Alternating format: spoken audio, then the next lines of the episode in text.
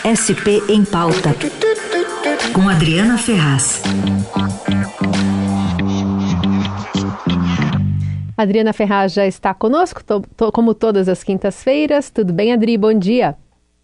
Oi, bom dia, Carol. Bom dia a todos os ouvintes. Tudo bem com você? Tudo certo. Hoje, Adri, você traz um convidado aqui para o nosso espaço. Sim, hoje a gente traz o secretário de Desenvolvimento Social do governo Tarcísio, assumiu agora no dia 1 Gilberto Nascimento Júnior. Como vai? Bom dia, secretário. Bom dia, Adriana. Bom dia, Carolina. Bom dia a todos os ouvintes da Eldorado. Bom dia. Secretário, obrigada por nos atender. A gente tem nessa coluna um espaço para falar sobre São Paulo, sobre a política de São Paulo. Queria ouvir do senhor, então, o senhor que assumiu essa pasta tão importante, né? Quais são os seus principais projetos, tendo em vista que o governador Tarcísio de Freitas, no dia de sua posse, fez um discurso muito claro de que vai trabalhar para reduzir as desigualdades sociais do Estado, né? Para reduzir a pobreza, a fome. Queria saber do senhor, então, que projetos na prática vão atender a essa declaração do governador Tarcísio de Freitas. Ótimo, obrigado pela oportunidade da gente estar aqui para poder falar um pouco dessa visão do governador Tarcísio, que é um governo é, que quer imprimir um sentimento extremamente humano, pensando nas pessoas, como você mesmo colocou, né, que a meta número um dele é tirar as pessoas em situação de rua. Então, todas as políticas públicas, de uma maneira transversal, a gente está fazendo junto com as outras secretarias. Então, assim, combate à fome, ou seja, é, aumento das unidades do Bom Prato, a própria modelagem do Bom Prato, né? Nós vamos lançar aí é, no programa dos 100 dias é, o sistema de Dark Kitchen do Bom Prato, ou seja, mais unidades de Bom Prato móvel, trazendo uma economia é, para o governo, mas também uma distribuição maior dessas alimentações, dessas refeições. Né? A gente tem também a modulação de alguns programas de, de, transferência de renda, inclusive com aumento aí per capita. A gente tem três programas, que é o Renda Cidadã, Ação Jovem e o Vale Gás, né? É, 100 reais, 100 reais e 110 reais, e a gente já está nesse estudo aí que os três vão se tornar um só, até porque na nossa base de dados a maioria dos, dos beneficiários se cruzam, e a gente vai transferir isso para sair dos 310 para os 350 reais. Aí a gente tem é, a questão da proteção de crianças e adolescentes, lançando o plano estadual de acolhimento familiar, é, também a questão dos idosos, né? A gente está aumentando aí as unidades do programa Vida Longa, a questão dos refugiados, estamos abrindo uma nova casa para refugiados, a gente vê o que está acontecendo aqui só no aeroporto de Guarulhos, mais 50 afegãos ficam diariamente lá dormindo, claro que esse número aumenta e diminui, dependendo de como eles vão chegando, dependendo das atuações aí tanto da assistência de Guarulhos quanto do Estado, é, a questão de dependentes químicos, o, o, novo modelo de tratamento também dos dependentes químicos. Nós temos o programa Recomeço, que é um programa já bem conhecido, com mais de 1.400 vagas. Claro que ainda é pouco, né? É, nós estamos modificando também as portas de entrada para aqueles que querem fazer o seu tratamento de dependência.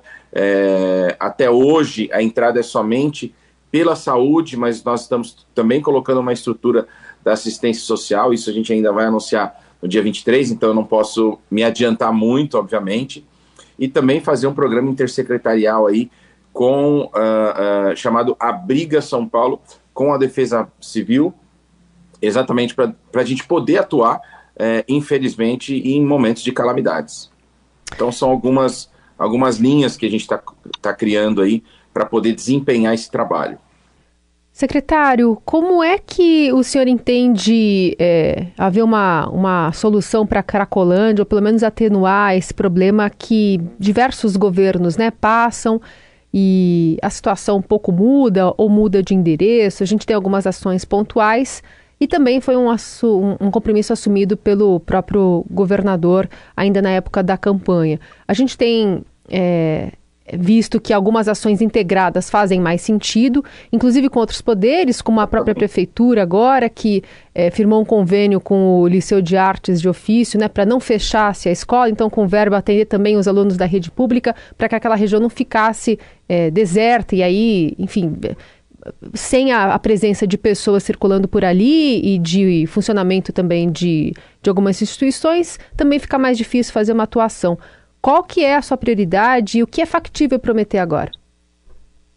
Olha, factível é que todas as energias é, nós estamos colocando nesse projeto da Cracolândia, o vice-governador tem se empenhado muito, né?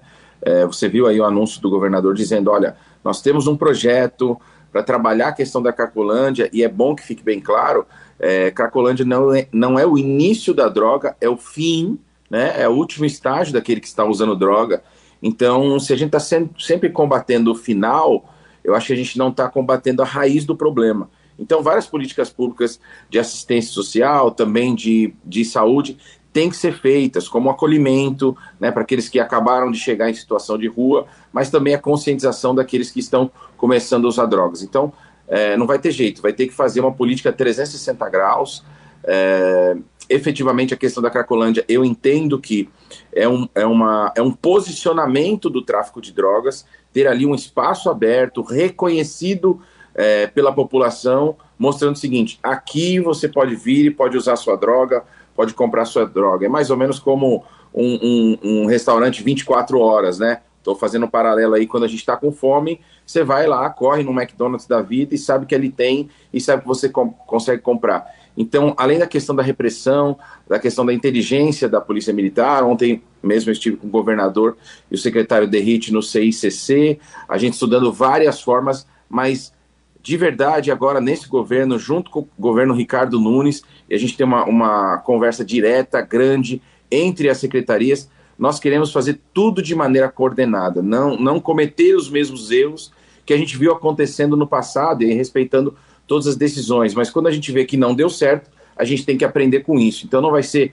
simplesmente uma ação de repressão, mas a gente vai ter que ter principalmente o acolhimento. Tem muitas pessoas ali que estão num estágio extremamente avançado do crack, né, não conseguem aí ter mais a consciência de quem são, da sua própria identidade. Então, esse é um tipo de tratamento. Aquele que entra e sai na Cracolândia, um outro tipo de acompanhamento. Então, esses ainda podem ir ao programa Recomeço, porque a gente entende que tem um outro caminho. Aquele primeiro, é, mais na questão da saúde. E esse tem várias outras formas, formatos, e graças a Deus a gente tem muitos equipamentos da Prefeitura de São Paulo e a gente está criando também essa rede, incentivando aí prefeitos do interior para que possam receber essas casas, né, essas casas de passagem. É, por exemplo, amanhã eu assino o, convênio com Guarulhos, Osasco já tem, depois a gente vai para Itaquá, porque na hora que você faz uma ação, obviamente, numa, numa região concentrada, e nós vimos isso acontecendo, mas infelizmente só da maneira repressiva, é, acaba se espalhando, como você mesmo falou. Então a gente tem aí pequenas cracolândias na cidade de São Paulo, é, focada mesmo, nós temos ali no centro, na rua Elvete, aí naquela região ali.